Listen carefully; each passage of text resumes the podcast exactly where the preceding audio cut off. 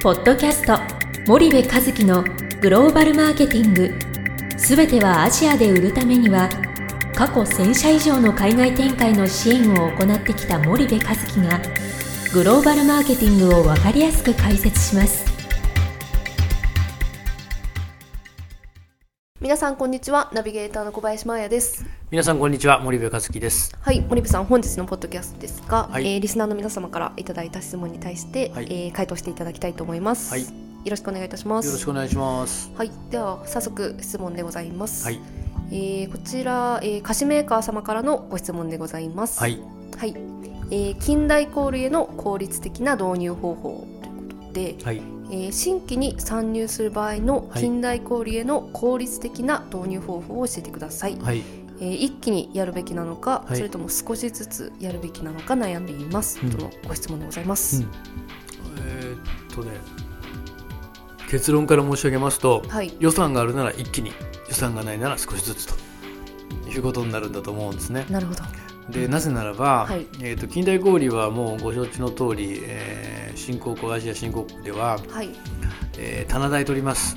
はい、えーつまりは 1SKU あたり、はい。まあ、数千円ぐらいだいたいうん。1店舗の棚代を取るので、まあ、はい3から 5SKU 置くとするとね棚にね、でかける店舗数なんでまあ、何千店舗何万店舗ってあるとそれなりの,、そのいわゆる棚代レジストレーションフィー、リスティングフィーみたいなものがかかる、はい。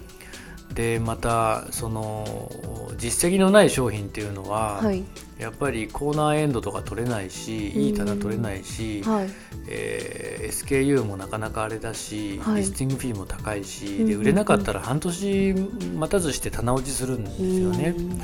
であの特にその ASEAN のお小売小売は不動産屋化してるから、自分たちの敷地に建屋作ってそこに棚並べて、その棚をスペースいくらで売るかみたいな。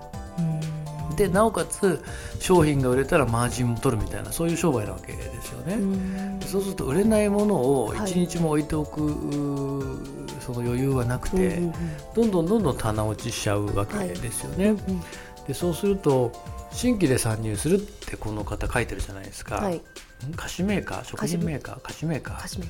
お菓子のメーカーで,、はい。で日本で有名だったとしてもね多少インバウンドで知られてたとしても、はい。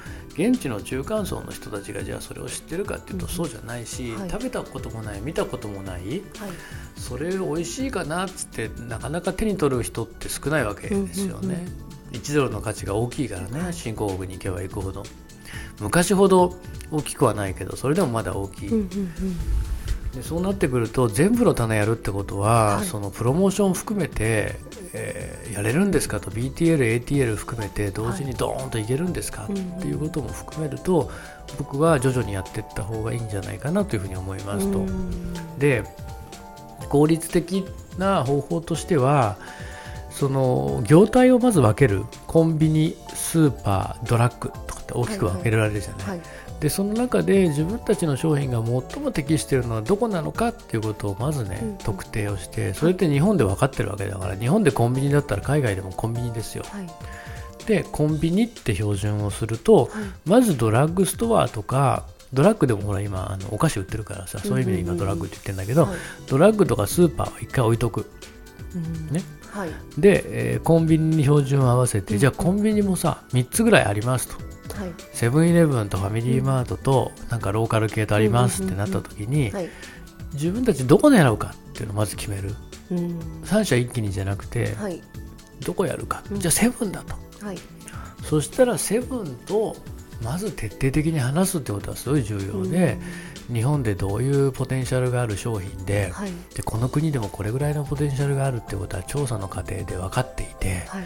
で私たちはこういうところにこういう棚を取ってもらってこういう売り方をしてメーカーとしてはこういうあのプロモーションをするから、はい。でえー半年1年ぐらい独占与えたっていいと思うね、うん。でできる限りリスティングフィーを抑えてはい。導入してもらって、はいでそのセブンイレブンではい。しっかりとセルアウトしていけばうんファミマは気になるわけですよ、セブンで新商品出たって。売れてるみたいだぞって、どうんうん。でローカル系のコンビニも気になるわけですよ。うん。うんやりたいなと。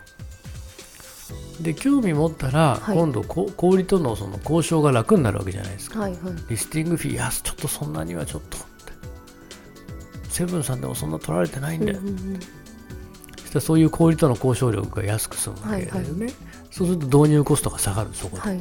だって売れてるものは取り扱いたいじゃん。だってもう売れるの分かってんだもん、ね。自分のとこに置いたって売れると、うんうんうん。セブンで売れてんだから。自分のとこ置いても売れると、はい。やりたいと。うんうん。でコンビニでバンバンバンバン売れましたと、うんうん。そしたら今度スーパーがコンビニのパッケージはちっちゃいパッケージでね、うんうん。あれだけどスーパー用のパッケージにしてスーパーでも売りたいってなってくる、そしたらもうコンビニでバンバン売れてるわけだから今度こっちは殿様よ。スーパーさんやりたいの？と。やってもいいよと。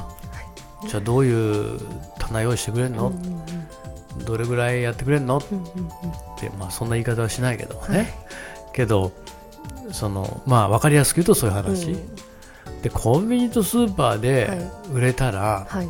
もうドラッグストアとの交渉なんて、え？やりたいの？やらしちゃってもいいけどね。って話になる分かりやすく言うとね。いいいい循環になって循環になっていくっていう。なのでそうやってやっていくと導入コストはえー非常に抑えられる。っていうのが一つですよね。なるほど。なのでその一気にやるっていうのもそうなんだけども、うん。そのステップステップを踏んでいく。ただそれがねその棚落ちするっていうねセルフインはすするんですよ。お金かけたらはい。セルフインするからね、そのお金のかけ方が、うん。例えばその我々みたいなところ使うと例えば 1SKU6000 円かかったものが3000円で済むとかね、うんうんうん。そういうのはあるわけ。だって、はい。いろんな商品お客さんの商品入れてたらさ、うんうんうんまあスパイダー言うんだったら分かって安くするとかっていうのはあるわけだから、あの安くできるっていうのはあったとしてもそれはまあ基本的にはお金払ったら入るわけだよ。棚にね。う、んうんうん。で棚に入るのはお金で入りますとただ入ったものがどうセルアウトするかは、はい。もうお客さんの商品と価格帯とはい。プロモーション次第だと。うんうんうん。でそれに対してあのサジェスチョンをしたりあのっていうことはまああの当然やっていくわけなんだけども、うんうんまあ、そこの3つがやっぱ重要になってくるからセルアウトしなかったら棚落ちしちゃうよね、っうん。なるほどていうことがまああると、うんであともう一つ近代小売での効率的な導入方法って書いたんだけど伝統小売のことは言ってないんだけど、はい。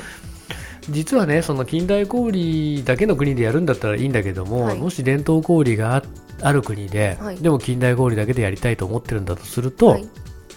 えー国によっては伝統小売での配下率が高いから、はい。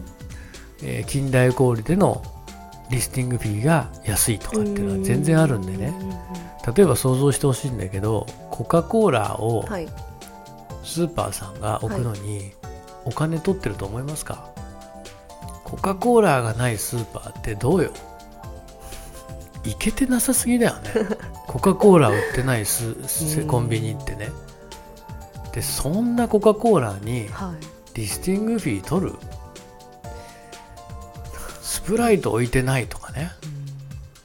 P&G の商品置いてないとかユニリーバーの商品置いてない、ネスカフェ置いてないスーパーってどう？いけてなさすぎでしょ？っていうことはだよ、なぜそうかっていうと、うんはい。今言ったブランドははい。伝統小売含めても網羅的にマーケットを取ってるから、うん。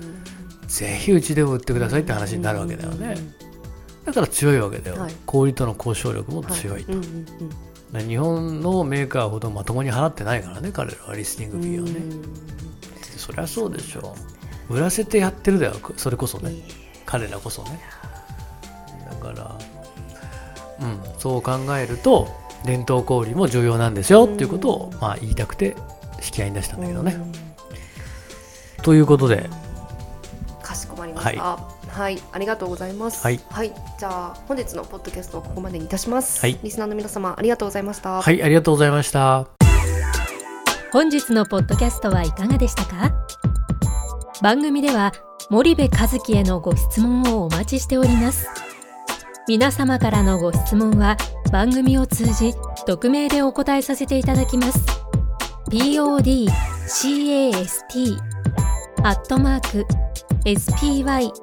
dergrp.com ポッドキャストアットマークスパイダー grp.com までたくさんのご質問をお待ちしております。それではまた次回お目にかかりましょうポッドキャスト森部和樹のグローバルマーケティングこの番組はスパイダーイニシアティブ株式会社の提供によりお送りいたしました。